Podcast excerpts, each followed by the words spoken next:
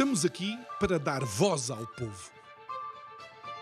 Em defesa dos cidadãos.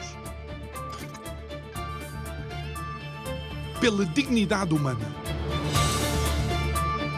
Todos temos deveres, mas também todos temos direitos. Será que existe justiça? Isto é o povo a falar.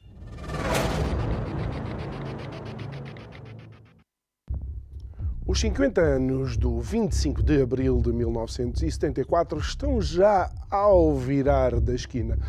A verdade é quando olhamos para aquelas que foram as grandes bandeiras do 25 de Abril, começamos a pensar que vá, uma revolução que ficou por completar. Houve bandeiras que ficaram desfraldadas em 74 para rapidamente voltar a ser enroladas e guardadas na graveta nos anos subsequentes. Estamos em 2023 e, por incrível que pareça, até determinados índices como da pobreza, que foram um dos grandes motores para a tal revolução de 74, estão quase, quase iguais àquilo que se vivia antes da visita dos escravos a Lisboa. Eu não disse escravos, disse escravos. Boa noite, o meu nome é João Nuno Pinto, isto é o Povo a Falar. Estou consigo de segunda a sexta-feira, neste mesmo horário, emissão em simultâneo, Curiacos TV e Rádio Vida 97.1. O tema para abril não podia ser outro senão abril mesmo. Regeneração de abril, mas tal como um convidado já disse aqui, antes de haver regeneração devia ter havido ou existido uma degeneração. E vamos para este desafio. Será que efetivamente o abril de 2023 não é um abril degenerado? Será que aquilo que foi a liberdade que tanto ansiamos não é agora uma camuflada prisão no qual todos vivemos? Será que aquela falta de representatividade ou inclusive a homogeneidade daquilo que era o cenário político antes da Revolução não se vive de alguma forma também atualmente, sendo que todos os partidos se vão uh, defendendo uns aos outros naquilo que é provavelmente uma teoria, uma prática para a sobrevivência deste sistema, é que aquilo que o sistema tem trazido é de facto pobreza para Portugal. Aquilo que o sistema tem trazido é, de facto, corrupção em Portugal. Aquilo que o sistema tem trazido é, efetivamente, um atraso cada vez maior em relação àqueles parceiros da União Europeia, no qual começamos a corrida ao mesmo tempo. Já para não falar em todos aqueles que começaram bem depois de nós, mas já nos ultrapassaram. Ou seja, entre abril de 74 ou de 2023, eu prefiro o abril normal, o quarto mês do ano e o mês em que eu faço anos. Digo eu que não percebo nada disto.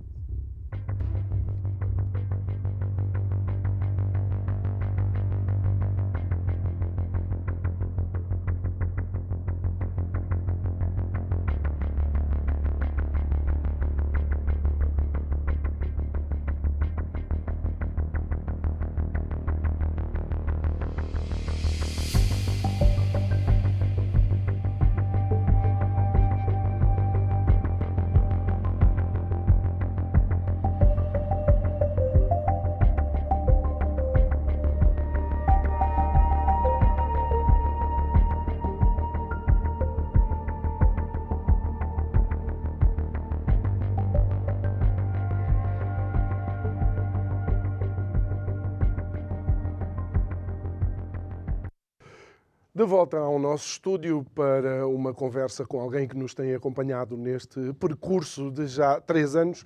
Eh, claro, com o interregno que todos tivemos que viver devido à Covid-19. O uh, professor Paulo Moraes, muito boa noite. Boa noite. Obrigado por, eh, por estar aqui connosco mais uma vez. É sempre um desafio.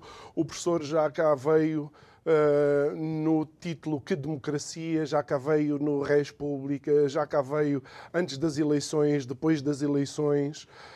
E, e, é de facto um desafio olharmos para este Portugal 50 anos depois desta revolução, chamada Revolução dos, dos uh, Cravos, quase que liga, não é? Dos escravos. Uh, e pensar que estamos muito aquém da ilusão e dos sonhos que nasceram nesse dia em 74. Estamos longe. Muito obrigado pelo convite. Já cá vim, de facto, várias vezes com muito gosto e, e é, é um grande prazer aqui estar. E pegando no, no, seu trocadilho, diria que nós estamos a afastar do espírito da Revolução dos Escravos. E quanto mais nos afastamos disso, mais estaremos perto, se calhar, é da revolta dos escravos. Porque dentro de muito pouco tempo, a continuar nesta senda, eh, teremos em Portugal provavelmente uma revolta dos escravos.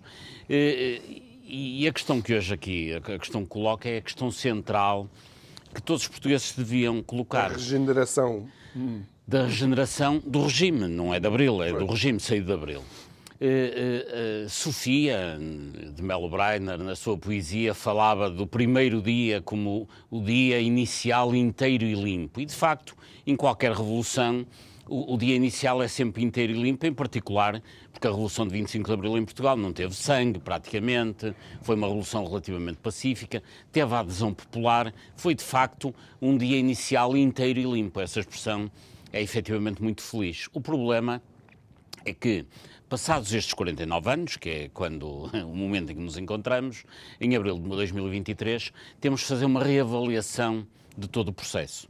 E o que é facto é que o que é que nós temos que levar em linha de conta? Dois aspectos. Por um lado, não nos esquecermos que no dia 25 de abril nos disseram que a revolução era a revolução dos três Ds: democratizar, descolonizar e desenvolver. E também, ao mesmo tempo, os, os, capitães de Abril nos deixaram um documento, que é o Programa do Movimento das Forças Armadas, e, e que depois, mais tarde, naturalmente, houve uma evolução e de uma forma mais organizada e formal, eh, criou-se uma nova Constituição.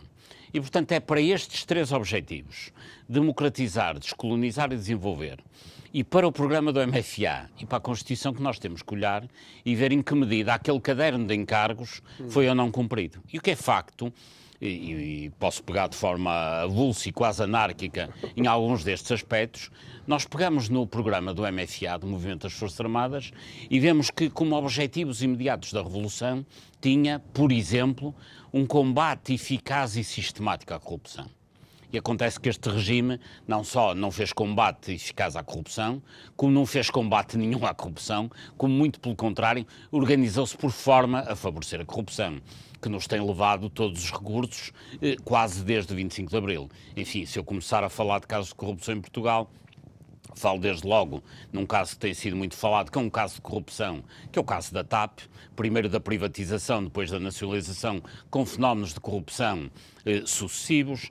Falo da Ponte Vasco da Gama, falo do Euro 2004, falo da Expo 98, falo do BES, do BANIF e do BPN. Enfim, poderia estar aqui a falar de inúmeros casos de corrupção, eh, que no fundo tem neste momento na vida portuguesa dois símbolos maiores, que é o caso BES, em que ainda nem sabemos se vai ser julgado Ricardo Salgado, e o caso Sócrates, nomeadamente uhum. designado como eh, caso Marquês, que também não sabemos ainda que consequências vai ter. Ou seja, a justiça tem sido inoperacional e uma justiça inoperacional, naturalmente, eh, ajuda a que surjam mais casos de corrupção. Sendo que, e sem querer interromper, mas as nossas conversas também são assim, claro. sendo que estas duas figuras que mencionou estão próximas de duas figuras que estão agora precisamente aos comandos da nossa nau, não é?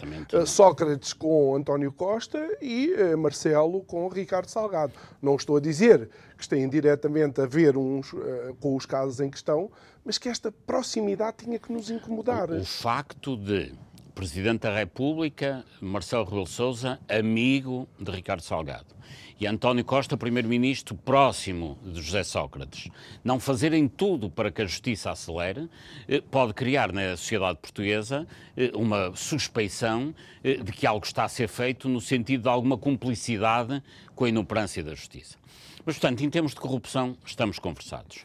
E depois, se pegarmos na Constituição, vamos ao primeiro artigo, e o primeiro artigo diz-nos que Portugal é uma república soberana baseada na dignidade da pessoa humana.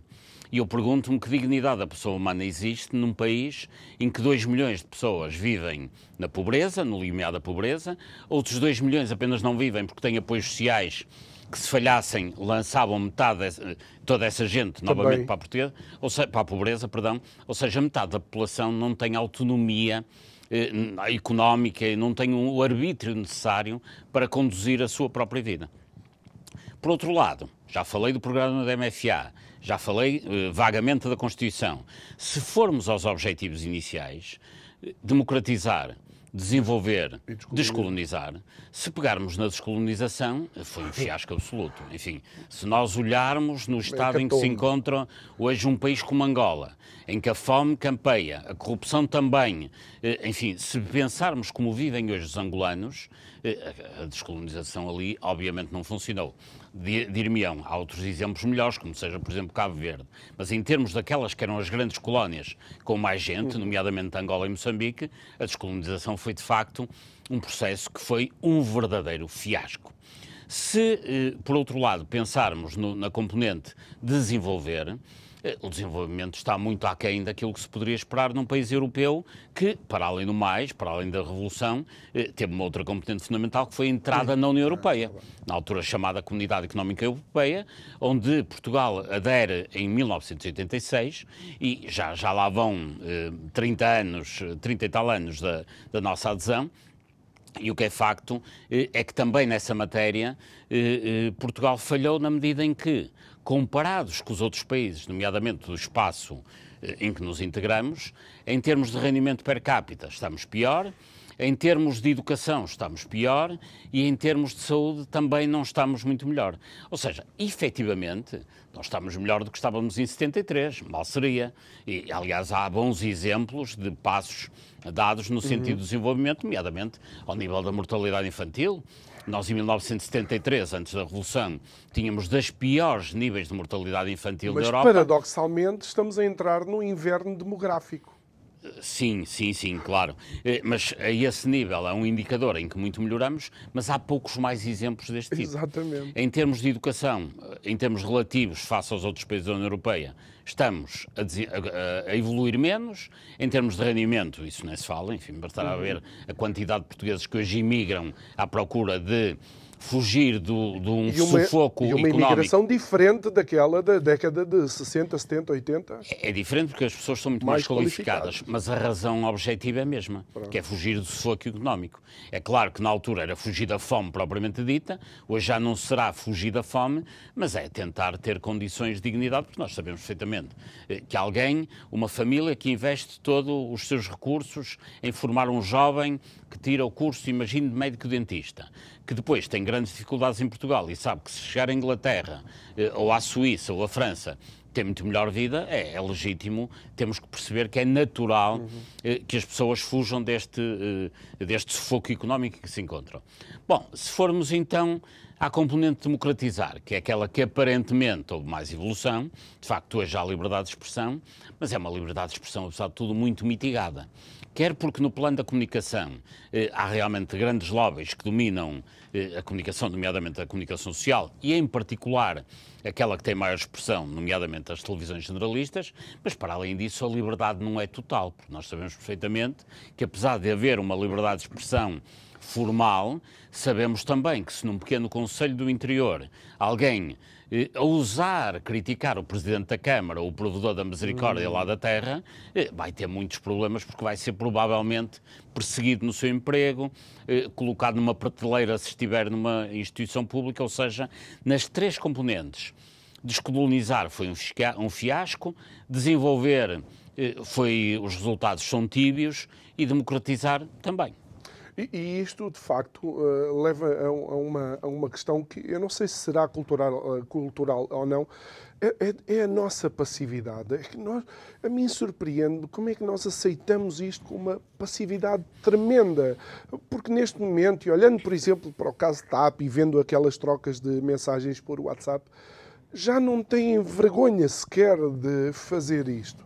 É, é pior que isso. E nesse aspecto, chamar aqui à colação uh, a celebração ou a evocação dos 50 anos de 25 de Abril é importante por isso. Porque nós, quando chegarmos aos 50 anos, falta pouco mais de um ano, das duas uma, ou vamos fazer a revisão à matéria e ver os documentos iniciais do, do, regime. E ver o que é que se cumpriu, o que é que não se cumpriu. E não se cumpriu maioritariamente aquilo que estava preconizado por aqueles que fizeram a Revolução. E vamos pegar nesses documentos para tentar fazer a regeneração, ou então, se apenas ficarmos contemplativos a olhar para o que aconteceu e não aconteceu e a celebrar uma data, eh, verdadeiramente os 50 anos de 25 de Abril não serão uma celebração, mas serão um velório, hum. em que estamos, no fundo, todos a olhar uns para os outros, a perceber que o país, em termos democráticos, tal como foi pensado em 25 de Abril, morreu. E se não quisermos um velório e quisermos verdadeiramente uma ressurreição, hum. eh, temos que fazer por isso e a sociedade tem que se movimentar mas, mas, e muito. Até utilizando essa, essa analogia, a, a, a, mim o que me surpreende é que todos os anos vejo uh, pessoas irresponsáveis políticos, até algumas franjas uh, políticas, a, a, celebrar uh, o 25 de Abril como se houvesse de facto motivos. Quando eu penso que é como, vá, como é que eu hei de, de explicar? Celebram a data e, e não o conteúdo uh, ou aquilo que foi alcançado, que foi a preconização da data. Sabe que a, a, celebração de um aniversário, mesmo nas nossas famílias, tem sempre essa dupla componente. Tem o aspecto festejo, eh, mas também deve ter sempre o aspecto de fazer um balanço. E se nós temos um filho que faz 18 anos, devemos festejar, eh, eh, pôr umas hum. velas, abrir um bolo e cantar os parabéns.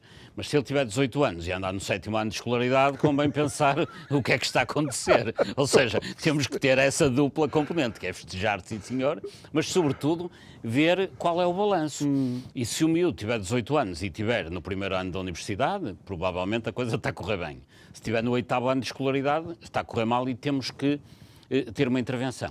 E neste momento, eh, eh, os sintomas de degenerescência do regime eh, são enormes. Para falar de um que, que referiu ainda agora, que é o problema da TAP. A TAP tem muitos episódios, uns mais anedóticos, outros menos anedóticos. Tem um que, sob o meu ponto de vista, é gravíssimo, que é, em toda esta discussão, não se está a avaliar qual é o ganho e a perda patrimonial da própria TAP, quer no processo de privatização, eh, eh, conduzido eh, no tempo de Passos Coelho, quer depois no processo de renacionalização conduzido no tempo de, de já Agora, de António Costa. Eu acho que tem que haver uma comissão independente que avalie com clareza o que é que os portugueses têm perdido nestas várias componentes. E, portanto, isso tem que ser alguém independente que diga com a privatização os portugueses gastaram X mil milhões de euros ou perderam de os ganhar, com a nacionalização perderam X. É claro que há aqui um efeito pandemia que também tem que ser descontado uhum. em Portugal, como foi nos outros países, mas essa avaliação não está a ser feita.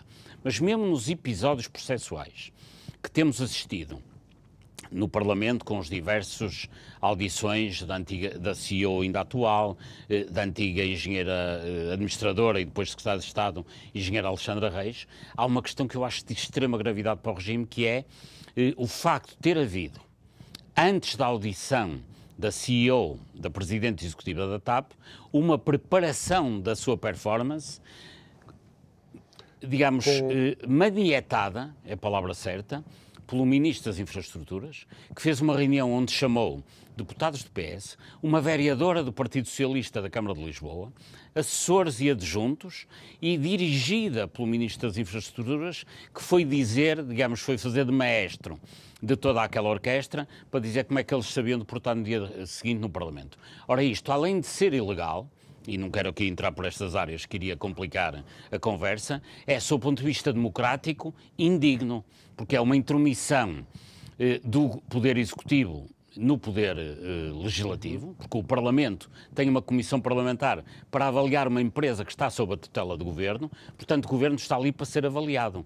E o que acontece é que o ministro Galamba o que fez foi, foi dar instruções àqueles que os iam avaliar. Hum. É era mais ou menos como num exame o aluno trazer o exame para o professor lhe entregar. E, e, acabou por favorecer um grupo parlamentar, porque deviam estar todos em pé de igualdade, ao chamar o grupo parlamentar do PS. Se tivesse é, chamado não. todos os outros. Tem, tem razão, mas sob o ponto de vista eh, constitucional, sob o ponto de vista democrático, isto é inadmissível, isto é indigno. Eu não sei como é que esse senhor ainda é ministro de, três dias depois disto acontecer, quando em qualquer país do norte da Europa ele já não era nem funcionário público. E recordo-me de estar aqui a ter uma, uma conversa consigo e porque estávamos a gravar de manhã e estávamos a falar de um caso com Galamba em que o professor uh, dizia, ou eu dizia, eu espero que depois à noite já não tenha sido detido, porque estamos a falar com uma diferença que tinha a ver com as minas de qualquer mas coisa. Mas eu acho que aqui o ministro Galamba e, e, todos aqueles que participaram naquela reunião, não é só ele, hum.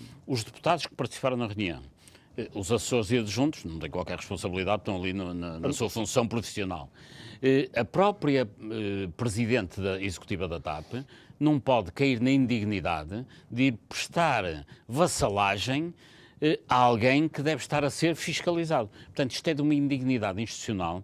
Eu não percebo como é que o Presidente da República, que fala sobre tudo e mais alguma coisa, até sobre as emendas dos restaurantes, ele limita opinião, não intervém aqui na medida em que aqui está claramente em causa o regular funcionamento das instituições.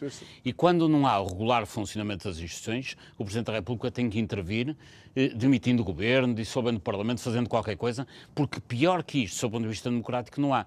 Se o caso, digamos, sob o ponto de vista substantivo é de maior ou menor gravidade, nem é o mais importante aqui. O mais importante é que isto tira dignidade à democracia. Hum. Eu estou a focar este episódio porque é um dos mais recentes, mas a quantidade de episódios em que a nossa democracia é perfeitamente abandalhada eh, são imensos. Claro. E, e, e, algo, algo interessante, e, e deixe-me só utilizar aqui uma analogia desportiva, é que eh, muitas vezes para um jogador de futebol, neste caso o futebol, levar um cartão um cartão amarelo não precisa que a falta seja grave. Às vezes é o acumular de pequenas faltas que uh, dá direito ao árbitro de mostrar um cartão amarelo ao uh, jogador. Aqui não há nem amarelo, nem rosa, nem azul. E este acumular de casos porque nós temos que ir àquele caso que nos lembramos em que um Presidente da República dissolveu o Parlamento, neste caso Sampaio, quando que, eh, era assim, Santana Lopes o, Primeiro-Ministro. O, o grande problema é que neste momento os políticos em Portugal levam alguns cartões amarelos de vez em quando. São fiscalizados pela Justiça, um ou outro tem que se demitir, mas no essencial eles levam um cartão amarelo da Justiça, mas têm no bolso um cartão rosa que sobrepõe esse cartão amarelo. Portanto, mostram-nos o cartão amarelo, eles mostram o cartão rosa e o jogo continua. E pior, é que mesmo quando se vem a mal da Justiça, eles têm outro cartão ainda mais valioso, que é aqueles cartões que havia no jogo de Monopólio que diziam você está livre da prisão. A maioria dos políticos em Portugal tem no bolso esse cartão. Portanto, podem fazer todos os desmandos podem cometer crimes, podem ser condenados, etc. Nunca lhes acontece nada. A quantidade de personalidades com peso na vida portuguesa que chegam inclusivamente a ser condenados e a quem não acontece efetivamente nada, é inúmera. Bastará, falámos há pouco do, do ex-banqueiro Ricardo Salgado, o atual banqueiro, enfim, não sabemos hum. quantos bancos é que ele ainda mantém como sendo dele. Mas o facto é que o Ricardo Salgado está neste momento condenado a seis anos de prisão efetiva. Hum. Alguém o viu em alguma prisão? Eh, Aliás, até houve um condenado que acabou por falecer fora da, da prisão, Também no foi, caso do... O caso uh, Rendeiro. Mas, mas digo-lhe mais, Arlindo Carvalho... outro, do BPN, não, o Rendeiro, Oliveira Costa. O Oliveira Costa. Costa não, é? o, o, o, próprio Arlindo Carvalho, que foi ministro do PSD, para não estar sempre só aqui a falar de socialistas, eh, foi ele próprio condenado à prisão efetiva, nunca foi efetivamente preso. E, portanto, a quantidade de pessoas que são completamente impunes eh, ou imunes à intervenção da justiça é imensa, eh, porque a justiça, de facto, eu, eu não partilho aquela ideia que muitos têm que a justiça não funciona. Não, a justiça em muitas áreas funciona. O problema é que em matéria de crimes de colorinho branco não funciona nada, praticamente, inclusive descredibiliza todo o resto da justiça. Neste momento em que estamos aqui a falar, há 1.500 procuradores a tratar de processos, há centenas de julgamentos eventualmente a correr, e todo esse, esse edifício da justiça sai descredibilizado, porque num pequeno conjunto de casos, que são os casos dos crimes de colarinho branco, nada acontece porque as pessoas são completamente impunentes. Até porque são os mais mediáticos. Naturalmente. Nós estamos à conversa com o professor eh, Paulo de Moraes, mas agora vamos até à nossa rúbrica de direitos do consumidor. Até já.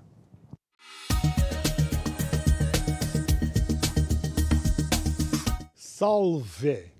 Direitos do consumidor, direitos do cotidiano. Urge saber para se proteger. Reduflação. A reduflação é só um mero palavrão com um forte sabor a lesão ou algo de descomunal que, com um requintado primor, muito afeta, afinal, a carta, a bolsa do consumidor. Ora, o que é, afinal, reduflação? Reduflação é o processo mediante o qual os produtos diminuem de tamanho ou quantidade enquanto o preço se mantém inalterado ou sobe, eventualmente, sofre um acréscimo Tal efeito é consequência do aumento do nível geral de preços dos bens, manifestado por unidade de peso ou volume, causado por inúmeros fatores, em particular a perda do poder aquisitivo da moeda ou a queda do poder de compra dos consumidores. E a resposta da oferta é a redução do peso ou do tamanho dos bens transacionados a reduflação entrou derrompante em certos produtos, como as margarinas, as batatas, os chocolates, enfim, um horror e um rol de produtos. Aliás, adverte-se para o facto de a redução operada em si não constituir eventual ilícito. Mas atenção, refletindo melhor, pode haver aqui, perante a imagem física da embalagem, equívocos que a lei pune ou como um crime de fraude sobre mercadorias ou como prática comercial desleal. O que acontece é que estas ilusões de ótica levam a que as pessoas comprem produtos convencidas de que têm a mesma quantidade. E estamos a falar só de quantidade, que não de qualidade. Porque a aparência é também elemento decisivo na modelação da fraude. Mantém-se a mesma embalagem e põe-se lá dentro um produto com menores dimensões. A aparência do produto hum, pode, eventualmente, vir a constituir, como se aludiu, a uma fraude sobre mercadorias que a Lei Penal do Consumo, no seu artigo 23, contempla. Quem, com intenção de enganar outrem nas relações negociais, fabricar, transformar, introduzir em livre prática, importar, exportar, reexportar, colocar sob um regime suspensivo, tiver em depósito ou em exposição para venda, vender ou puser em circulação por qualquer outro modo mercadorias. De natureza diferente ou de qualidade e quantidade inferiores às que afirmar possuírem ou aparentarem. Será punido com prisão até um ano e multa até 100 dias, salvo se o facto estiver previsto em tipo legal de crime que comine pena mais grave. Ainda que se entendesse por hipótese que não cabia na moldura típica do crime de fraude sobre mercadorias e de todo cabe, constituiria sempre uma prática comercial desleal nos termos do artigo 7 da lei que eh, vigora desde 1 de abril de 2008 e que considera que, se por qualquer razão, nomeadamente a sua apresentação geral, o produto induzir ou for suscetível de induzir em erro o consumidor em relação a um ou mais elementos que a lei enumera, é, na circunstância, havido como prática desleal, passível de coima e, eventualmente, de sanções acessórias. Sempre que se opera redeflação, manda a boa-fé negocial, como princípio geral de direito, que as marcas disso se façam eco e digam o produto já não é igual àquele que comprava. No Brasil e em França, há lei expressa. Entre nós, infelizmente, tudo como antes. Quartel-General em Abrantes.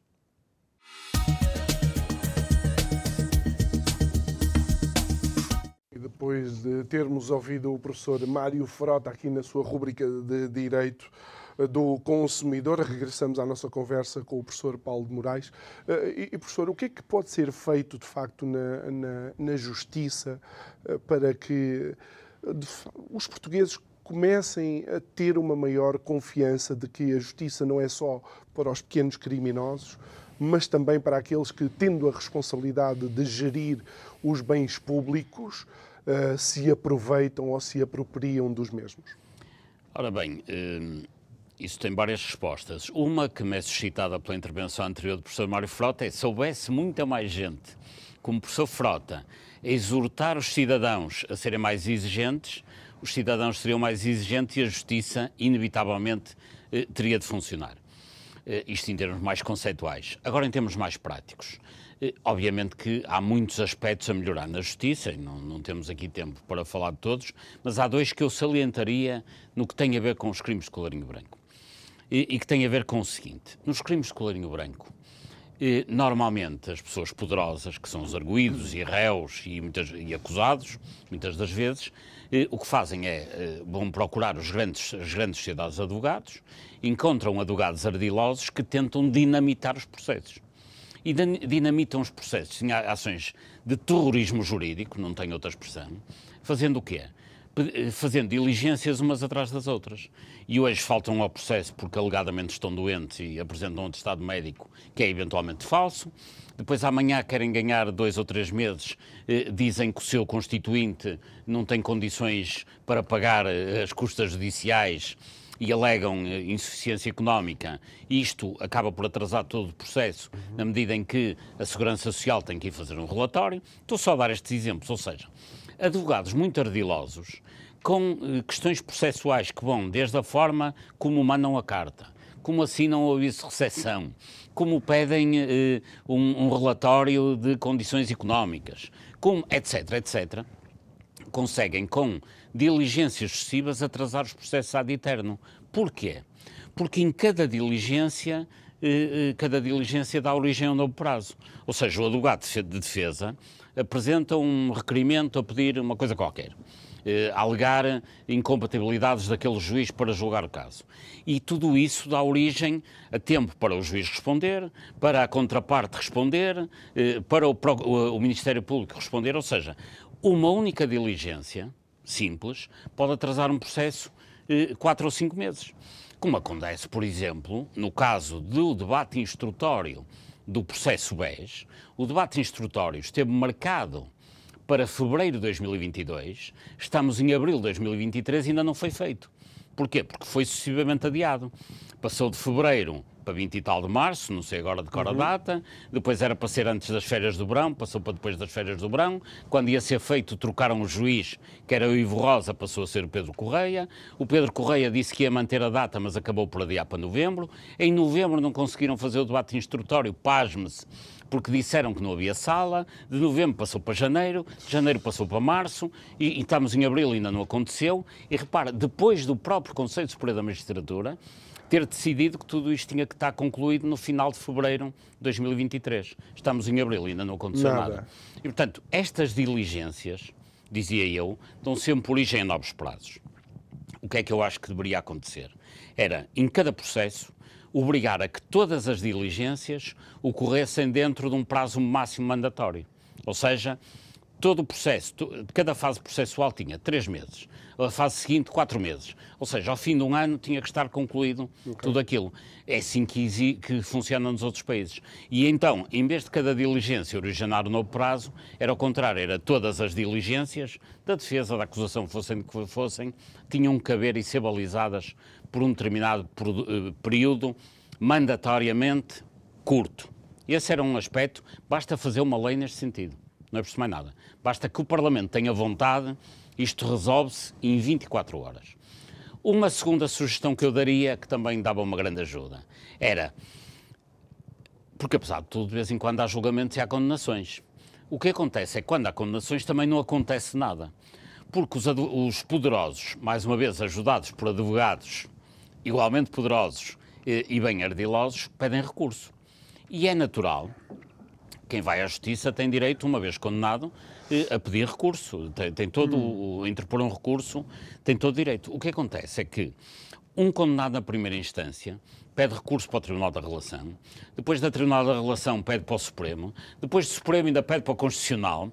Isto atrasa os processos imenso, como é evidente, eh, com uma agravante. É que enquanto não há decisão final a transitar em julgado, nem o, réu ou o acusado é preso, quando é condenado, nem sequer devolve à sociedade aquilo eh, que lhe extorquiu pela via da corrupção. Então o que acontece é que alguém, mesmo condenado por corrupção, mesmo tendo-se provado que lesou o Estado em 700 mil, em milhões de euros, não lhe acontece nada, até que haja um trânsito em julgado final.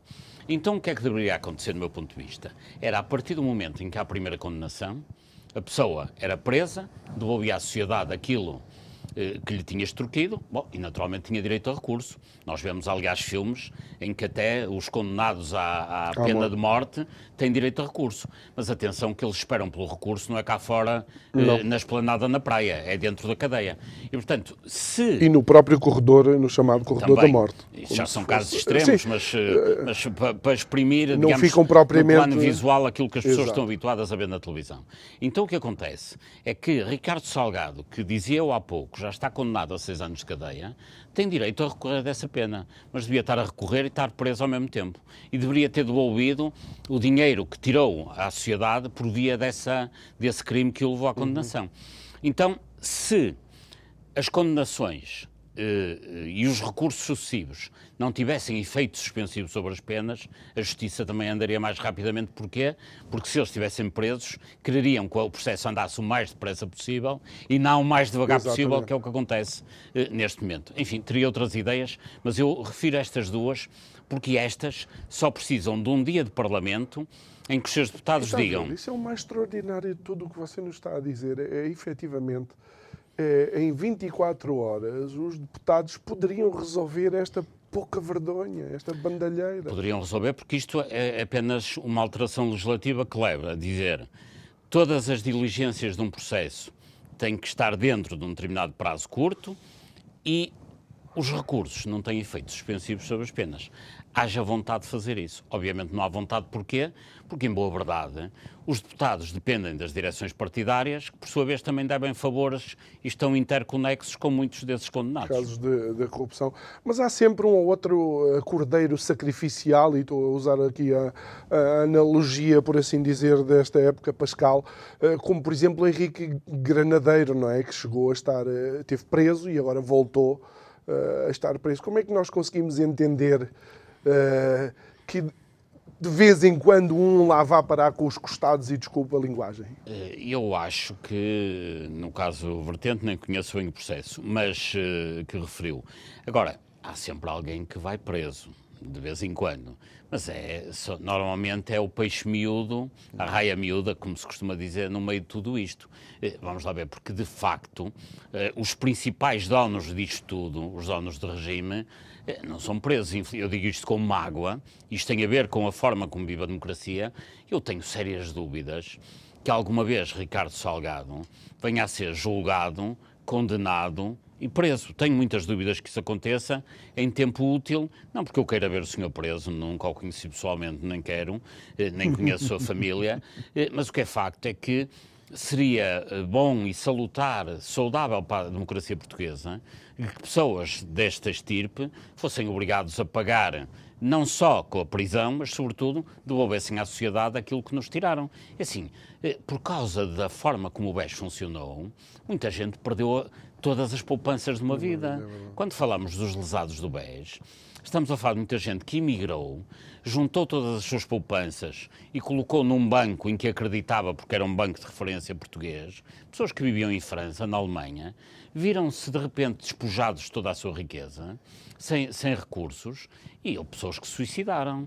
Portanto, digamos que quem assim atua, lesando os portugueses permanentemente, está de facto a ter uma atitude criminosa face à sociedade e faz com que algumas pessoas eh, se tenham até suicidado com o desespero, quer dizer, não é justificável que uma pessoa suicide, não serei eu a defender essa, essa solução, como é óbvio, mas compreendo e tenho pena das famílias dessas pessoas que se veem não só com os problemas financeiros com que se debatem, mas também com problemas de, da tristeza e da mágoa, da, do desgosto de verem que alguém que andou uma vida toda a poupar dinheiro para deixar para os seus filhos acabou tristemente no final num suicídio. Podemos, podemos dizer que nunca Portugal esteve tão longe dos portugueses, dos cidadãos?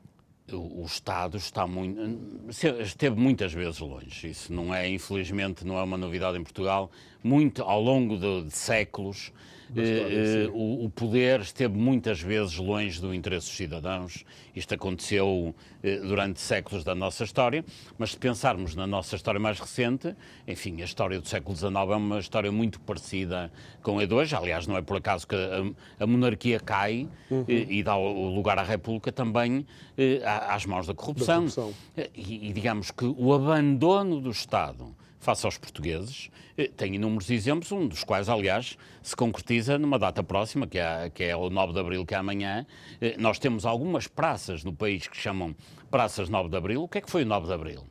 É, da, é, é data eh, da Batalha de Lalis, em que um corpo expedicionário português vai combater em Lalis e é completamente abandonado pelo seu país. Os, os portugueses foram chacinados naquela batalha. Eu nem sei como é que há praças com esse nome em que se está a comemorar, eh, não é, só, eh, não é uma vitória, é uma derrota, mas é uma derrota indigna, na, na, medida em que os soldados foram uhum. completamente abandonados na altura por um poder que estava nas mãos de Sidónio Pais. Ou seja, histórias de abandono dos cidadãos pelo poder são infelizmente imensas Olha, ao longo da, dos séculos. E, professor, e aqui está uma boa ponte e bem barata em comparação à, à Vasco da Gama, para aquilo que, que é um, um tema interessante que, eh, de facto, a revolução em Portugal não é propriamente feita pelo povo. Foi um conjunto de oficiais das, das Forças Armadas que eh, assim o, eh, o, fizeram. Mas olhando para estes últimos casos que vemos também nas Forças Armadas em Portugal, nomeadamente este caso da, da Marinha e da NRP Mondego, seria expectável por exemplo, se em vez de estar em 2023 estivéssemos em 74, que estes militares com estas condições fizessem alguma coisa, ou o povo português pode esquecer que os militares não se mexem? Sabe que eu acho que a instituição militar eh, é das instituições mais importantes que nós temos em Portugal e deve ser respeitada. E, e mais uma vez, é em democracia que se decide eh, qual é o papel das Forças Armadas claro. Eh, num país. Há países que optam por não ter forças armadas, têm essa legitimidade democrática e têm esse direito.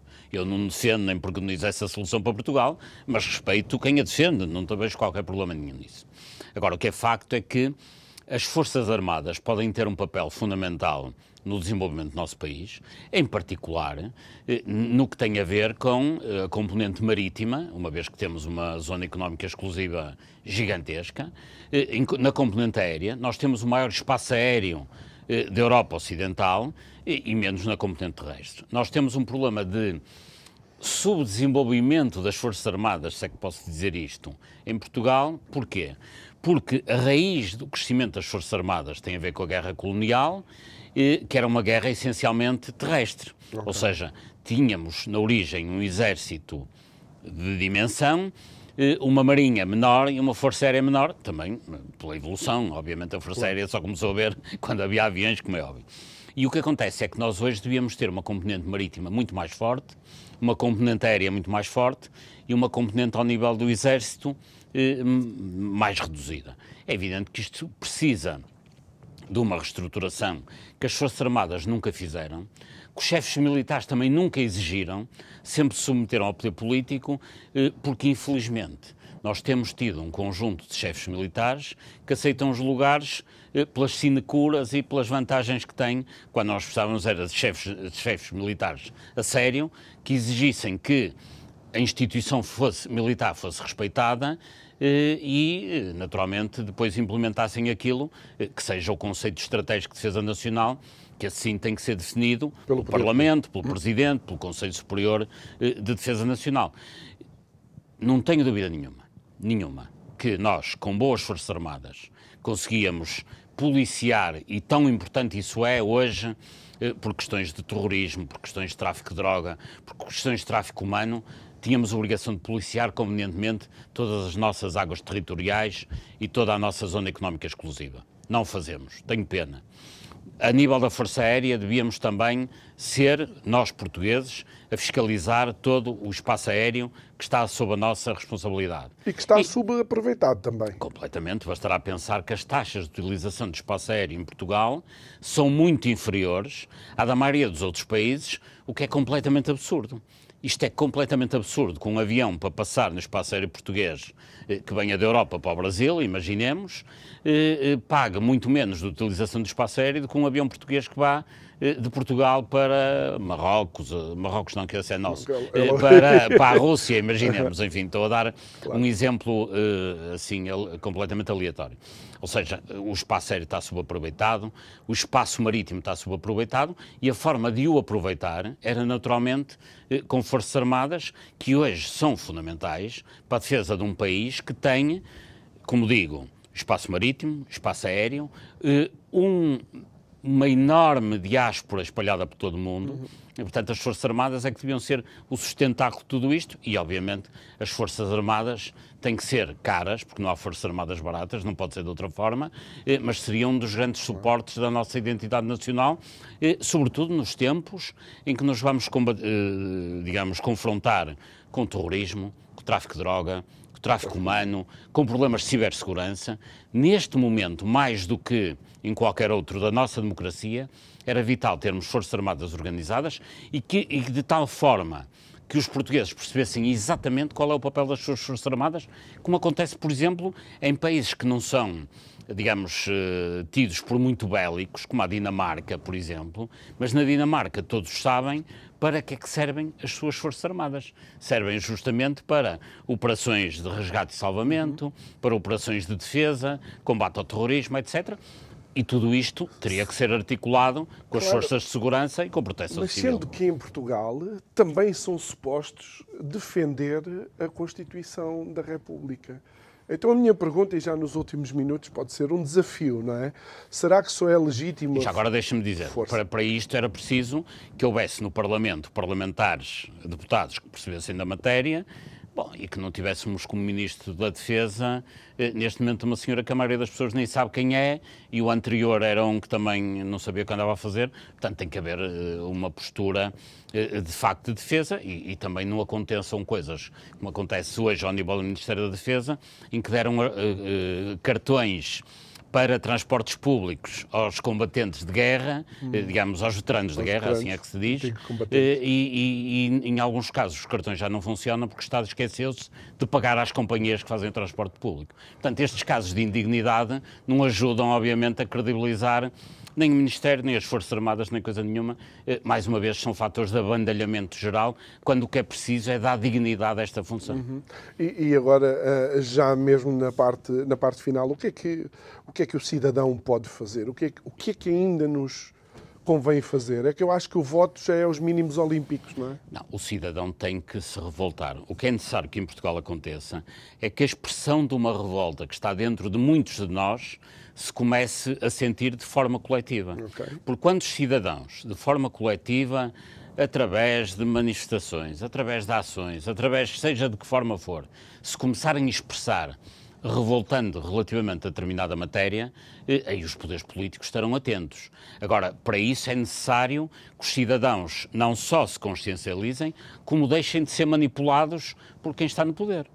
Bastará nós pensarmos que tem havido aí um grande debate sobre habitação, que é completamente manipulado, em que, por um lado, há a ideia que há pessoas que querem tomar conta de, das casas que pertencem aos proprietários, por outro lado, há a ideia que os proprietários estão zangados com quem não tem casa, ou seja, numa matéria em que deviam estar todos contra o governo, parece que estão uns contra os uns outros. contra os outros. Muito bem.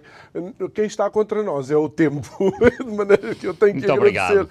mais uma vez a sua participação, professor Paulo Moraes, e também agradecer a si que nos acompanhou em mais 50 minutos de conversa, que espero que tenha sido também esclarecedora daquilo que deve ser a nossa postura. Já sabe, devemos ser cidadãos cada vez mais exigentes. Boa noite, até amanhã e muito obrigado.